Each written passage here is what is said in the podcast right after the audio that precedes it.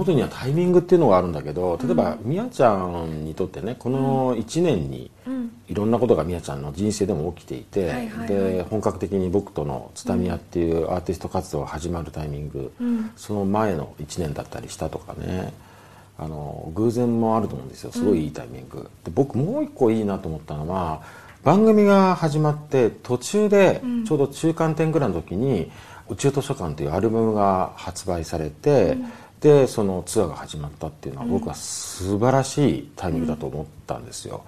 それはやっぱり一つはその前のアルバムが数年前になっちゃってるでしょ、うん、だからやっぱりこう新しいアルバムが出てからちょっと時間が経ってた、はいはい、で僕は例えば1980年ぐらいの頃のアルバムでものすごくユーミンを改めてその魅力に取りつかれて、うん、もう特にその頃から僕はユーミンの作品に人生すごく変えられたわけですよ。うんだからどうしても深いからその辺りのことをついつい喋っちゃうし、うん、その頃の楽曲が体に染み込んでるでしょ、うん、でも最近の曲も聴きたいし話したいってなった時やっぱり今度はミアからいろいろ教えてもらうと、うん、でもそれがやっぱりその前のアルバムだったりするとそれから数年経ってるっていうのがあるじゃない、だからやっぱり今だったら本当の今っていうのが本当は聞きたいと思っていたらちょうど「宇宙図書館」というアルバムが発売されたのでまた今の本当にリアルタイムの,、あのユーミンの声とその作品を聞くことができた。サウンドだってやっぱり今回の宇宙図書館ってそのマンタさんのやってることっていうのは僕すごくあの来てるわけ自分で、あの郷蛍田さんの起用だとかあの音作りだとか、一回僕何かで比べね、同じようにマンタさんのサウンドがどんどんどんどん変わってはいるけど、うん、こんなに音が良くなってるってのは多分やったと思うんだけど、うん、そういう意味で今のあのユーミン松任谷さんを感じられたから、うん、それをリアルタイムでラジオ出てきたの俺すごく嬉しいんだよね。それに加えて 宇宙図書館ツアー俺見に行けたからね、もうこれこのタイミングもすごいよ。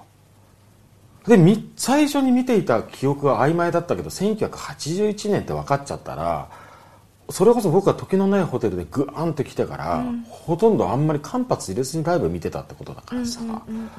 僕の人生のタイミングともぴったりなんかシンクロしちゃってるもんで、うん、あれほらあの僕の写真がさあの宇宙図書館のえっ、ー、とあれは開演前にロビーで撮った写真が、その写真を見た瞬間に美和ちゃんがなんか津田さん妙に若いって言ってさ 大学生みたいな顔してるって言ってそれ前に番組でなんか俺の大学生時代の話になった時にみんなわーっとこの、収録しながら見た僕の大学生の頃の写真に似てたんでしょ顔がね、それも不思議だなと思ったけどその後で僕がよく調べてみたら検索しながらね、そしたら大学2年生の時に最初のライブを見てたってことが分かったから、不思議なもんでそこに引っ張られてああいう顔になったのかななんて思ったんだけどね、まあ、そういう偶然、まあ、このタイミングが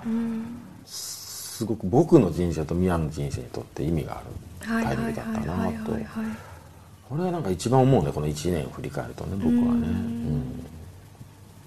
まあ、そういう意味で1年経って一度終わるというのはあの残念なんだけどタイミング自体はすごく意味があったかなと思うんだよね。うん